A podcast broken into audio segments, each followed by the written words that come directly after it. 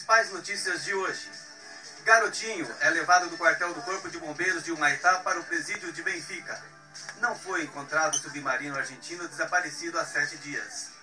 Justiça manda Pisciane de volta para a cadeia. Rio de Janeiro registra 20 mortes violentas por dia no mês de outubro. Grêmio enfrenta o Lanús pelo primeiro jogo da final da Libertadores de 2017.